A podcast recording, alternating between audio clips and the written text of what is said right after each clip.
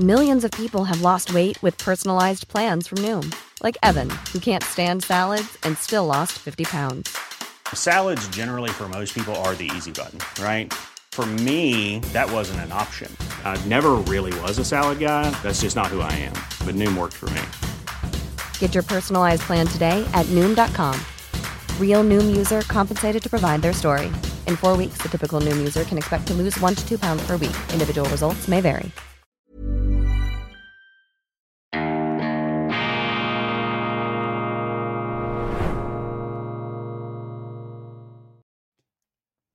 Grüezi miteinander. Ganz herzlich willkommen, meine sehr verehrten Damen und Herren, liebe Freunde aus nah und fern. Ich begrüße Sie zur internationalen, zur grenzübergreifenden Ausgabe von Weltwoche Daily. Die andere Sicht, unabhängig, kritisch, gut gelaunt am Mittwoch, den 15. Februar 2023. Ein spezielles, herzhaftes Grüezi an unsere Freunde, vor allem in Deutschland und in Österreich. Aber ähm, ich bin wieder bass erstaunt, aus was für Ländern ich äh, Zuschriften und äh, Dankeschreiben bekommen habe. Zum Beispiel aus Aserbaidschan hat mir ein Zuschauer geschrieben. Ich habe wieder etwas aus Australien erhalten, Neuseeland, Südamerika. Also wir haben wirklich weltumspannend Zuhörer. Seien Sie herzlichst willkommen. Ich weiß nicht, zu welcher Tages- oder Nachtzeit Sie hier einschalten. Auf jeden Fall sind Sie 24 Stunden am Tag bei Weltwoche Daily. Ganz, ganz herzlich willkommen. Die Weltwoche ist eine unkonventionelle Zeitung seit bald 90 Jahren. Nächsten äh,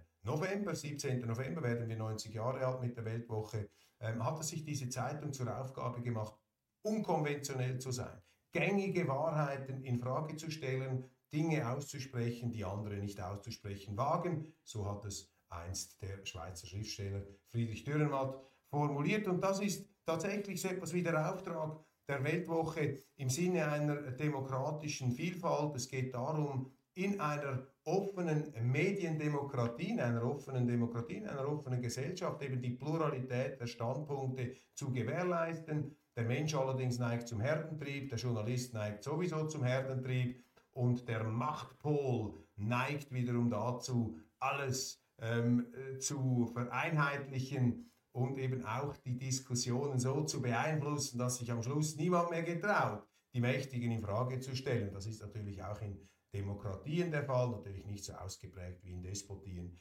und Diktaturen. Also diese Aufgabe der Weltwoche, immer wieder Gegensteuer zu geben, hat sehr viel mit einem demokratischen Urcredo zu tun und weniger mit dem Drang, eigentlich immer Recht haben zu wollen. Geht auch mir so. Ich vertrete manchmal auch Thesen, die nicht unbedingt ursprünglich meiner ersten Intuition entsprachen. Aber ich äh, erachte es als wichtig, dass man eben auch diese Seite in die Diskussion bringt, denn nichts ist gefährlicher, als wenn etwas zu einseitig wird, wenn man ein Problem nur noch von einer Seite zu beleuchten ähm, äh, bereit ist. Das führt in der Demokratie in jeder Lebenssituation, in jeder Entscheidungssituation eben zu schlechten Entscheidungen. Eine Entscheidung ist immer nur so gut wie die Auseinandersetzung, die ihr vorausgegangen ist. Und es ist meines Erachtens die Aufgabe der Journalisten, ungeachtet ihrer persönlichen Meinung, eine Vielfalt der äh, Sichtweisen immer wieder herzustellen. Und wenn sie nicht da ist, muss man das geradezu winkelriedmäßig machen. Und das ist auch die große Motivation, die ich jeden Morgen verspüre hier in dieser Sendung. Hoffentlich ein paar fruchtbare Denkanstöße, einfach fruchtbare Provokationen zu liefern. Ich möchte gleich mit einer Provokation heute starten, nämlich mit dem Versuch einer Antwort auf die Frage, ist es eigentlich richtig, was alle Medien schreiben, was alle Politiker fordern, dass nämlich die Russen besiegt werden in der Ukraine, dass die Russen gar, wie die Extremisten fordern hier unter den Falken, dass die Russen gedemütigt werden, dass man sie in Grund und Boden hinein besiegt, sodass ein gesellschaftlicher Transformationsprozess, auch ein politischer Transformationsprozess stattfindet. Ist der Sieg des Westens, ist der Sieg der Amerikaner alternativlos?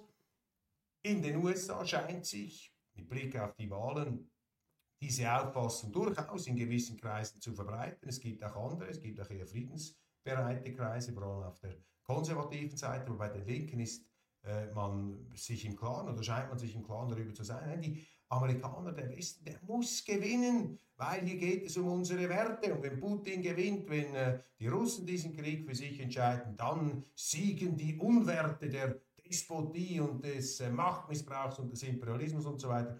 Und diese Sichtweise ähm, scheinen sich auch sehr viele europäische ähm, Präsidenten, Staatsoberhäupter und Regierungschefs und Chefinnen zu eigen gemacht zu haben. Die Medien sowieso, sie trommeln in einer ähm, beängstigenden Kriegsbegeisterung zur Eskalation, immer mehr Waffenlieferungen, immer mehr äh, ähm, Investition von Energie und Blut in diesen Krieg.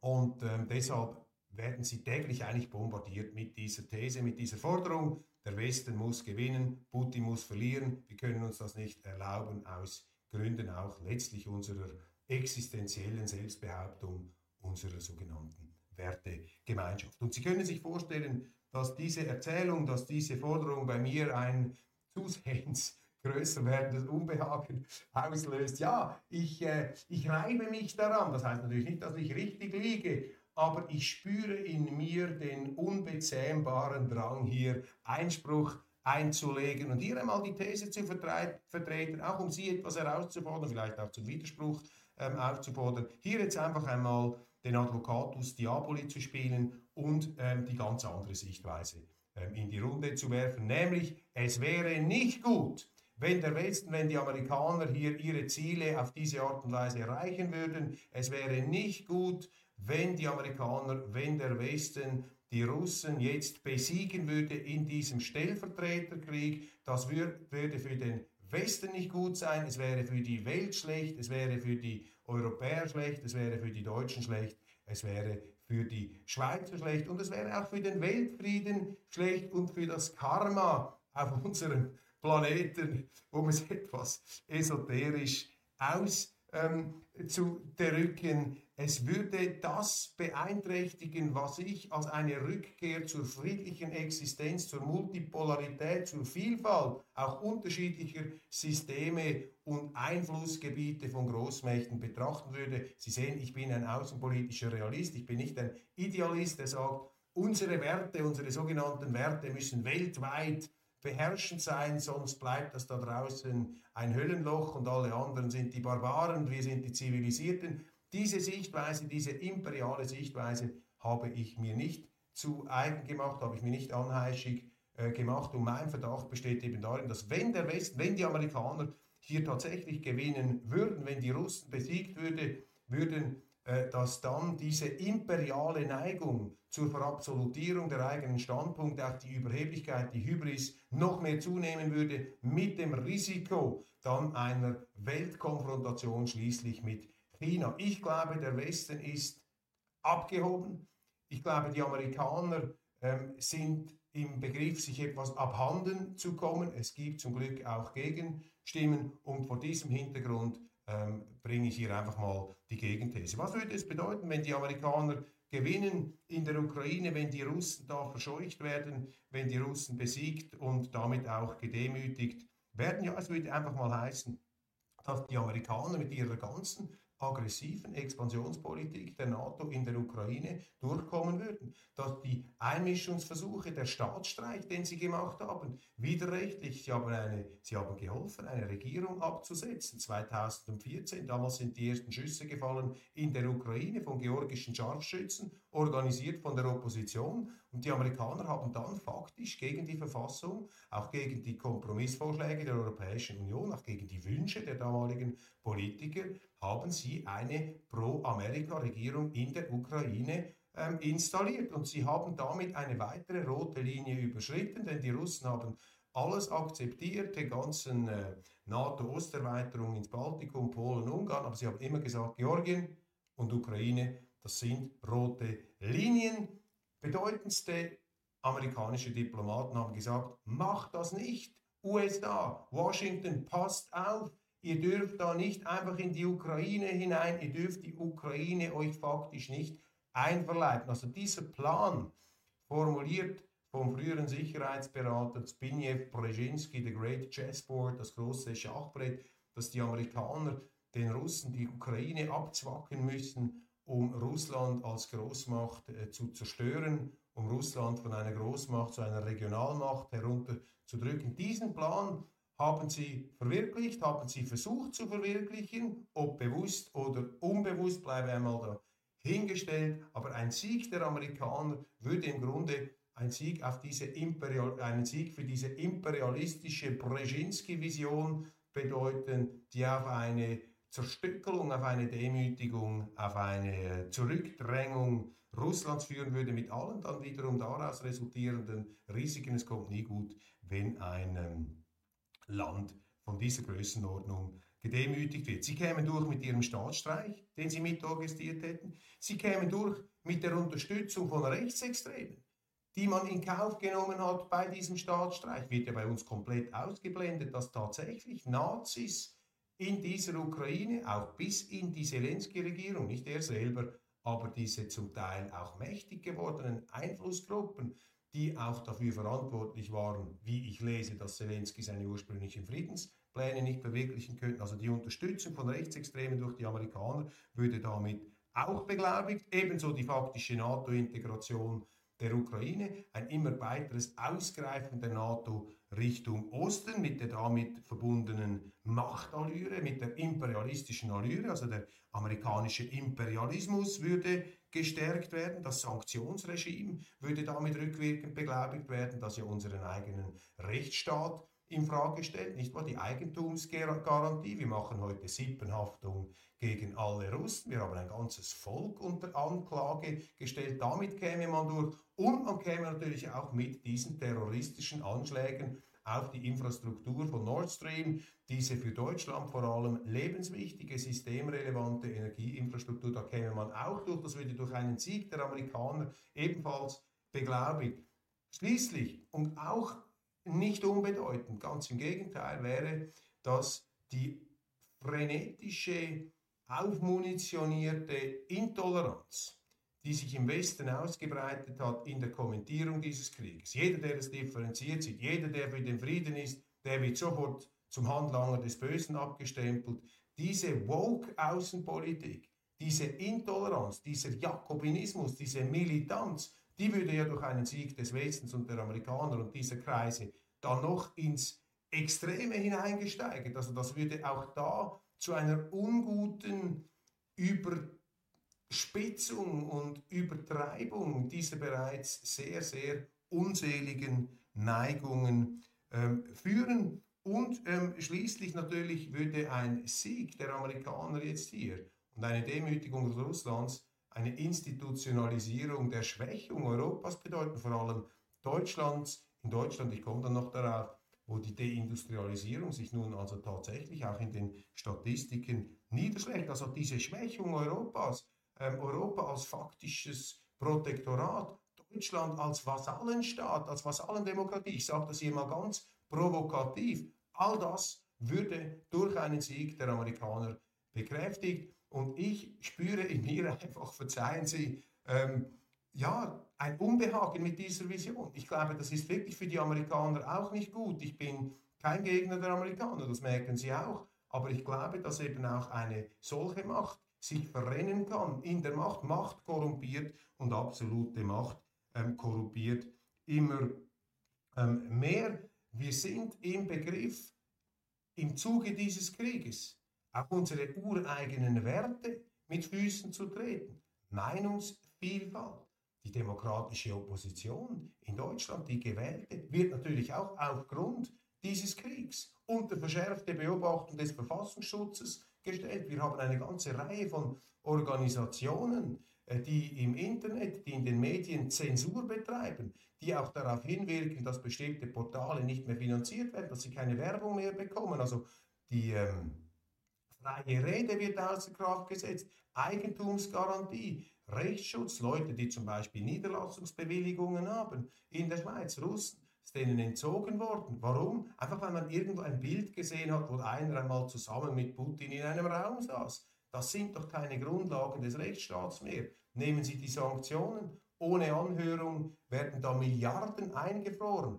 Die Angeklagten hatten gar keine Chance, ihre Sichtweise zu präsentieren.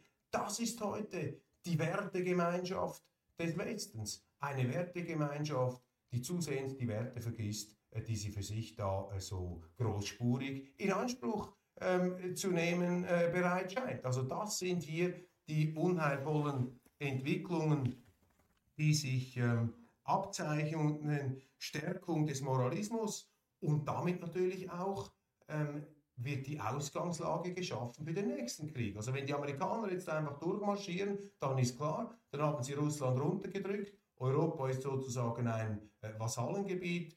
Russland vielleicht mit einer neuen Regierung ein Energierohstofflager für die Amerikaner. So, das ist diese Siegesvision. Und dann geht es gleich weiter. Morgen nehmen wir Moskau und dann kommt Peking dran. Dann benutzen wir Taiwan als Vorschlaghammer gegen China, so wie die Amerikaner jetzt, ich sage das ganz bewusst provokativ, äh, so wie die Amerikaner jetzt zumindest in der Wahrnehmung Gefahr laufen, die Ukraine als Vorschlaghammer gegen Russland zu benutzen. Denn ich glaube keine Sekunde daran, dass da die Politiker wirklich überzeugt wären, wenn sie sagen, da werden unsere Werte verteidigt. Wenn wir tatsächlich der Auffassung wären, dass unsere Werte in der Ukraine verteidigt würden, dann müssten wir ja selber zu den Waffen greifen. Dann ist es ja der Gipfel des Zynismus, wenn wir die Ukrainer sterben lassen für die Verteidigung unserer Werte und wir schicken ihnen einfach ein paar ausrangierte Panzer und äh, halten uns da zurück. Die Amerikaner sowieso in einer sehr, sehr äh, zwielichtigen Rolle. Sie haben ja auch in Aussicht gestellt, Panzerlieferungen zu machen, allerdings Panzer, die dann nicht mit der nötigen ähm, Ausrüstung ausgestattet sind, weil man nicht möchte, dass die in feindliche Hände fallen. Ich habe den Eindruck, die Amerikaner möchten einfach die Deutschen da in die Rolle des Kriegsmateriallieferanten drängen, obwohl die Deutschen ja gar nicht mehr so viel Material haben. Also zynisch, verlogen ist das Ganze. Und diese ganze Verlogenheit, diese Unehrlichkeit, die würde durch einen Sieg geradezu ähm, verbetoniert. Und das ist für mich eine Aussicht auf den Westen, die mir überhaupt nicht gefällt. Nun, ich räume gerne ein, vielleicht täusche ich mich, vielleicht ist das eine zu düstere Sicht, aber man muss das einmal aussprechen. Diese Gedanken sind tatsächlich äh, geistern durch mein Hirn und ähm, sie dürfen da nicht unterdrückt werden. Die müssen einfach raus. Also mit einem Erfolg der Amerikaner wird die Welt zu einem noch unsichereren Ort, weil dann die Amerikaner ermutigt werden, nicht die friedliche Koexistenz zu suchen, sondern belohnt werden für ihre Aggressionen und dann auch eingeladen sich fühlen könnten, gleich noch China zu ähm, attackieren mit Taiwan als Außenposten, mit Taiwan als Vorschlaghammer, der fürchterlich leiden wird, genauso wie die Ukraine. Fazit, Wer die Rückkehr zur Realpolitik möchte, wer die Rückkehr zur Vielfalt, auch zur zivilisatorischen Vielfalt, zur Multipolarität auf diesem Planeten möchte, auch aus freiheitlicher, liberaler Sicht, eine Balance of Power ist immer besser, als wenn sie nur eine Macht haben. Macht korrumpiert, absolute Macht korrumpiert absolut. Und auch in den USA gibt es dieses Unbehagen vor einem Imperium Amerika. Dieses Unbehagen habe ich auch. Wer also diese freiheitsverbürgende Machtbalance möchte, der kann nicht für einen Durchmarsch der Amerikaner in der Ukraine sein. Auch nicht, das muss gleich hinzugefügt werden, für einen Durchmarsch der Russen. Denn auch dies könnte, man weiß es nie, korrumpierend wirken, den Appetit wecken auf anderes. Und auch bei Putin haben wir ja diese Hybris gesehen. Glaube, viel äh, von seiner Entscheidung, äh, damals den Krieg eskalieren zu lassen, 2022, ähm, hatte damit zu tun, dass er einfach den Westen für gänzlich dekadent und ähm, ja, abgehalftert ansah. Lula, der brasilianische Präsident, schlägt ein neues Format für Gespräche über die Ukraine vor. Wir müssen eine Gruppe von Ländern zusammenstellen, die über Frieden sprechen, nicht über Krieg. Solche Länder seien Indien, Indonesien und China. Dort will Lula da Silva hinreisen und über ein Format äh, sprechen, mit dem das Ukraine-Problem gelöst werden soll. Außerdem sagte der brasilianische Staatschef, sollten Russland und die Vereinigten Staaten in dieses Format einbezogen werden. Zitat, ich möchte mit Präsident Putin, mit Präsident Biden, mit Xi Jinping, mit Indien, mit allen über Frieden sprechen, denn meiner Meinung nach ist eine globale Entwicklung nur unter friedlichen Bedingungen möglich, fügte da Silva hinzu. Ja, da Silva spricht aus, was viele Leute, vielleicht eine Mehrheit der Menschen auf diesem Planeten fühlen. Bravo äh, für den ähm, brasilianischen Präsidenten, der in der Weltwoche oft kritisiert wurde, von dir kritisiert wurde für Machenschaften und auch äh, seine Politik zum Teil in Brasilien. Aber das hier muss gelobt werden, das ist wichtig, kann nicht unterschätzt werden, diese ähm, sehr, sehr ähm, friedensbeflügelten Bemühungen des brasilianischen Rückkehrers auf den Präsidentensitz. Matt Gaetz, ein Republikaner aus Florida, fordert ähm, eine ähm, Beendigung der Kampfhandlungen. Er nennt das ein Ukraine, eine Ukraine-Erschöpfungsresolution. Man möge also hier wegkommen von dieser bedingungslosen, von dieser ähm, besinnungslosen, von dieser besinnungslosen Politik der Unterstützung. Und dann sagte hier noch, äh, wie der äh, Krieg in der Ukraine vorangehe, werde es immer unklarer, warum eigentlich die Amerikaner da äh, drin stecken. Äh, die Banditen in den Sinaloa-Bergen würden die amerikanischen Interessen mehr gefährden als die äh, Männer auf der Krim. Und er kritisiert ausdrücklich den Präsidenten Biden, ähm, der am Anfang äh, gesagt hat, wir dürfen auf keinen Fall Waffen liefern, auch keine schweren Waffen, sehr, sehr äh, problematisch, weil das zu einem dritten Weltkrieg führen könnte. Und heute würde Biden genau das tun, wovor er noch vor kurzer Zeit gewarnt hat. Life is full of what ifs. Some awesome, like what if AI could fold your laundry? And some, well, less awesome, like what if you have unexpected medical costs? United Healthcare can help get you covered with Health Protector Guard fixed indemnity insurance plans they supplement your primary plan to help you manage out of pocket costs. No deductibles, no enrollment periods, and especially no more what ifs. Visit uh1.com to find the Health Protector Guard plan for you. I'm Sandra, and I'm just the professional your small business was looking for. But you didn't hire me because you didn't use LinkedIn jobs. LinkedIn has professionals you can't find anywhere else, including those who aren't actively looking for a new job but might be open to the perfect role, like me. In a given month, over 70% of LinkedIn users don't visit other leading job sites. So if you're not looking on LinkedIn, you'll miss out on great candidates like Sandra. Start hiring professionals like a professional. Post your free job on linkedin.com/people today. In den USA breitet sich im Zuge dieser fiebrigen Kriegshysterie eine Art Cowboy-Mentalität aus. Wir schießen zuerst und dann wird genau geschaut, wenn überhaupt, worauf wir geschossen haben.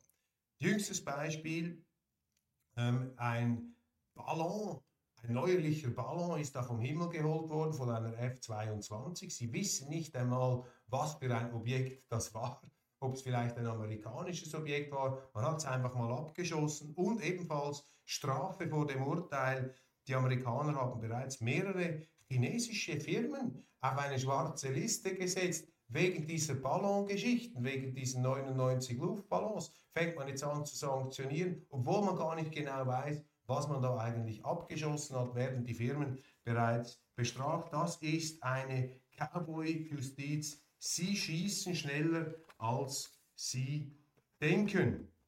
In Europa ähm, verbreitet sich ein Unbehagen, darüber habe ich in der Schweizer Ausgabe vor allem auch gesprochen, in Europa verbreitet sich ein sehr, sehr großes Unbehagen an der ähm, Migrationssituation, überall kriminelle Vorfälle. Es gibt ähm, immer neue Beispiele aus unterschiedlichsten Ländern, Demonstrationen, zum Beispiel in Schweden gehen die Leute auf die Straßen gegen den Islamismus, die Spannungen zwischen der Türkei und Schweden. Die Türkei blockiert hier den äh, den NATO-Beitritt Schwedens, weil die Schweden offenbar nicht bereit sind, ähm, kurdische Aktivisten auszuliefern und weil es in Schweden eben auch Bestrebungen gibt, dem Islamismus entgegenzutreten. Ähm, das ist ein ganz äh, großes ähm, Thema. Eine riesige ähm, Verunsicherung ist hier zu beobachten mit den ganzen äh, Fällen. Auch immer wieder kaum ein Tag vergeht, ohne dass nicht neue ähm, Straftaten und Gewalttaten ruchbar werden. Ich höre hier zum Beispiel in den äh, Niederlanden sei ein 70-jähriger Pensionär ähm, zu Tode gestochen worden von einem, und zwar in, in Groningen, und zwar von einem 30 Jahre alten ähm, Asylsucher, der da in der Nähe gelebt habe, dann aus Frankreich eine etwas erfreulichere Nachricht. Ein Teenager konnte ein 13-jähriges Schulmädchen ähm, retten, ähm, davor vergewaltigt zu werden von einem arbeitslosen algerischen Migranten. Die Irish Times hat aufgedeckt, dass 40 Prozent der äh, Asylsuchenden, die da auf dem Flugzeug, äh, auf dem Flughafen ankommen, dass die einfach mal ihre Pässe vernichten, um nicht ausgeschafft zu werden. Das sind die Asylprobleme. Schengen, Dublin, das Grenzöffnungsabkommen, das Asylabkommen, die sind ähm, gescheitert, die funktionieren nicht. Auch noch bemerkenswert im Zusammenhang jetzt mit dem Krieg in der Ukraine ist die äh, große UNO-Rede des Pink Floyd-Mitgründers Roger Waters, der von einem provozierten Krieg gesprochen hat, allerdings von einem nicht gerechtfertigten Krieg. Entspricht übrigens auch meiner äh, Wahrnehmung. Ja, der Krieg in der Ukraine ist provoziert worden durch die Amerikaner, aber das heißt nicht, dass er gerechtfertigt ist. Der serbische Präsident Vucic hat sich zur Entwicklung geäußert. Zitat, wir stehen vor der größten Krise der Welt, die wir seit dem Zweiten Weltkrieg gesehen haben. Was vorher passiert ist, ist fast nichts im Vergleich zu dem, was uns erwartet. Ich weiß, dass uns eine große Eskalation bevorsteht. In den nächsten fünf oder sechs Monaten werden schwerste Konflikte folgen und ähm, Serbien drohe da als äh, zwischen Hammer, Hammer und Amboss zu geraten. Vucic zitiert dann auch äh, ein amerikanisches ähm, Online-Magazin Politico. Er sagt, vor vier bis fünf Monaten schien klar, dass die Ukraine mit der enormen Unterstützung des kollektiven Westens gewinnt. Jetzt ist es nicht mehr so klar. Der erste Text in Politico, kann es passieren, dass Putin gewinnt, gewinnt wurde bereits veröffentlicht. Die Deindustrialisierung in Deutschland ist in vollem Gange. Die Industrie ist im Dezember 2022 in Deutschland sogar stärker zurückgegangen, als es prognostiziert wurde. Laut dem Bericht des Statistischen Bundesamtes ist in Deutschland die industrielle Herstellung um 3,1 Prozent im Vergleich zum vorigen Monat und um 3,9 Prozent im Vergleich zum Dezember 2021 zurückgegangen. Die Erzeugnisse der chemischen Industrie sind um 11,2 Prozent im Vergleich zum Vormonat zurückgegangen. Die mit hohem Energieverbrauch verbundene Fertigungsindustrie erlitt im Dezember 2022 einen drastischen Verlust von 19,6 Prozent im Vergleich zum Vorjahr. Diese katastrophale Statistik ist das Resultat des russisch-ukrainischen Konfliktes und natürlich auch der gescheiterten Energiewendestrategie. Die USA haben sich zum Ziel gesetzt, die deutsche Industrie und Know-how Schritt für Schritt von Deutschland aus zu sich zu holen. Das sind Interpretationen, die ich höre von deutschen Industriellen, von denen einige mittlerweile in der Schweiz ähm, leben. Also, das sind die ähm, äh, Fakten und gleichzeitig beobachten wir das gespenstische Schweigen der deutschen Regierung angesichts der Enthüllungen des Pulitzer-Preisträgers Seymour Hirsch im Zusammenhang mit der Sprengung der Nord Stream Pipelines. Hirsch, einer der bestinformierten, angesehensten Journalisten Amerikas, ähm, kommt zum Schluss, dass die Amerikaner in Zusammenarbeit mit den Norwegern diese Pipelines gesprengt haben. Die Norweger ähm, profitieren davon, weil sie ja selber ähm, Energie nach Kontinentaleuropa liefern. Und es ist höchst verstörend, muss ich sagen, dass von deutscher Seite nichts zu hören ist. Auch die deutschen Medien, die schweigen. Das ist unglaublich. Ich meine, das ist ein Terroranschlag von einer Größenordnung, wie es ihn seit dem Zweiten Weltkrieg in Europa nicht mehr gegeben hat. Das ist ein kriegerischer Akt gegen Deutschland. Wo sind eigentlich die deutschen Politiker, die dann aufstehen und sagen den Amerikanern, ja, was sagt ihr zu diesen mutmaßlichen Verfehlungen? Stellt man die zur Rede? Wird da der Botschafter zitiert? Was ist aus den Voraussagen geworden von Frau von der Leyen, die nach der Sprengung gesagt hat damals, dieser terroristische Anschlag müsse aufgedeckt werden? Nichts mehr davon. Ich habe den Eindruck, die wissen ganz genau, dass es stimmt, was Seymour Hirsch ausspricht, aber sie getrauen sich das nicht zu sagen. Oskar Lafontaine, der deutsche Linkspolitiker, hat hier bereits von einem Vasallenstaat Deutschland gesprochen. Und das stimmt.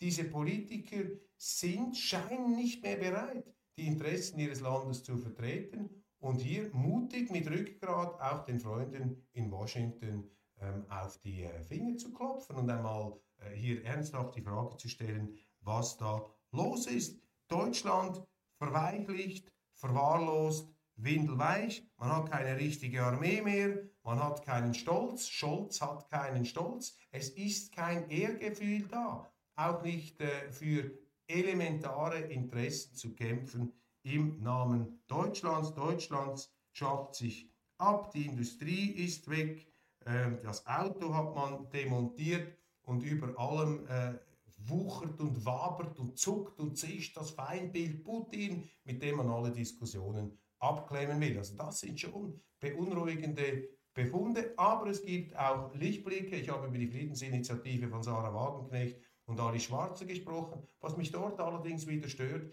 ist, dass äh, Sarah Wagenknecht parteipolitische Interessen über die Sache stellt. Sie hat nämlich kritisiert, dass auch AfD-Politiker wie der Mitvorsitzende Dino Chrupalla, dass die sich auch für diese Friedensinitiative aussprechen, dass sie sie ebenfalls unterschreiben. Da hat man denen zu verstehen gegeben, ja, wir wollen neue Unterschriften nicht.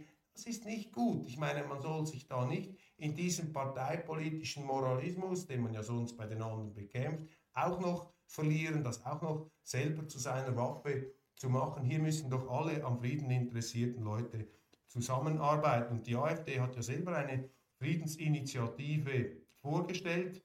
Ähm, ich habe mir die Übertragung angeschaut, sehr interessant, da mit dem äh, Matthias Moosdorf, dem Cellisten, einer sehr differenzierten Persönlichkeit. Kupala hat engagiert geredet, es war noch dieser Peter Bistron ähm, dabei und Alexander Gauland. Ja, die haben sich da differenziert und wie ich meine, akkurat für den Frieden ausgesprochen. Sie haben auch ein historisches Bewusstsein an den Tag gelegt, aber die deutschen Medien kleinkariert, feindselig, ähm, haben sie da herumgemeckert und sich in kleinsten Zänkereien äh, verloren. Man versuchte die AfD aufs Glatteis äh, zu lenken. Was mir aufgefallen ist, also die AfD hier mit großem auch historischem Bewusstsein, ausgerechnet diese Partei, der die Medien ja immer vorwerfen, sie würde die Geschichte instrumentalisieren wollen, ähm, sie würde sich da irgendwie revanchistisch und auch revisionistisch aufbreizen. Das Gegenteil ist der Fall. Paul hat gesagt, nein, wenn wir die Seelower Höhen anschauen, diese äh, Schlachtdenkmäler, dann kommen wir doch zum Gedenken, dann kommen wir zur Demut, dann sehen wir doch, was in der Geschichte gelaufen ist und dass Deutschland heute nicht Kriegspartei sein darf.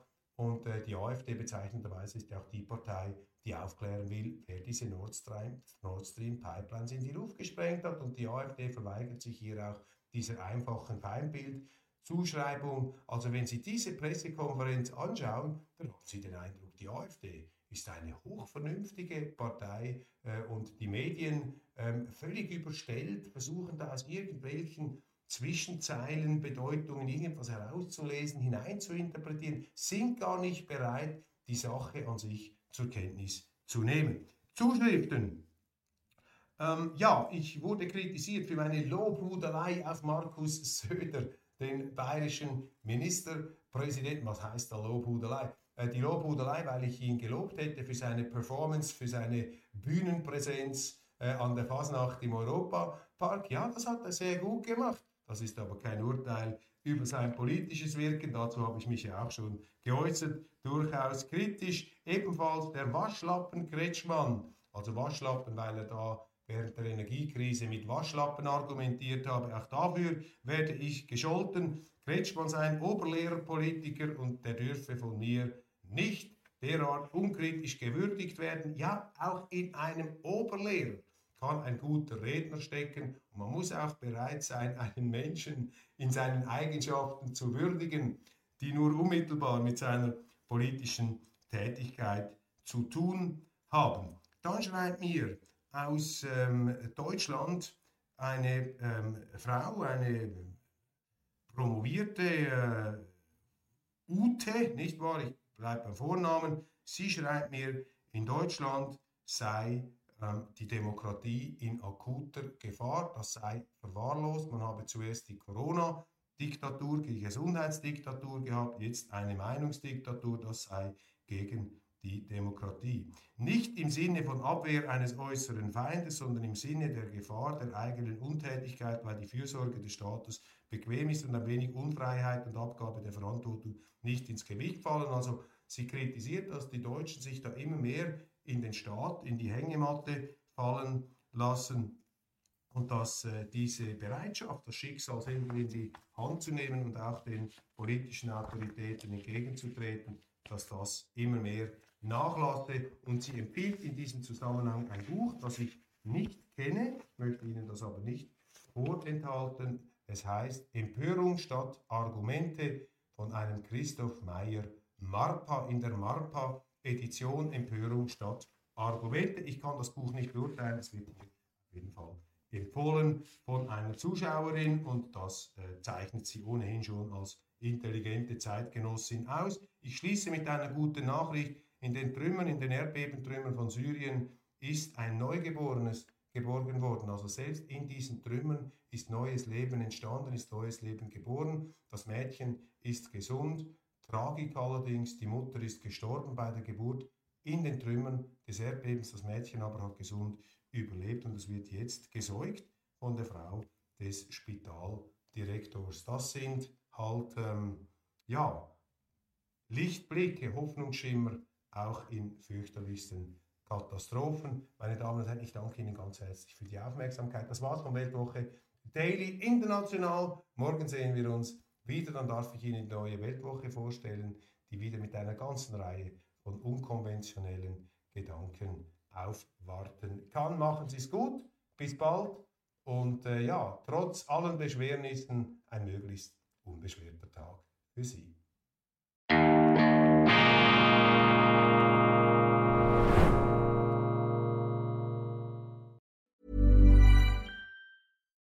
When we're on a budget, we still deserve nice things. Quince is a place to scoop up stunning high-end goods for 50 to 80% less than similar brands. They have buttery soft cashmere sweaters starting at $50, luxurious Italian leather bags, and so much more. Plus, Quince only works with factories that use safe, ethical, and responsible manufacturing. Get the high-end goods you'll love without the high price tag with Quince. Go to quince.com/style for free shipping and 365-day returns.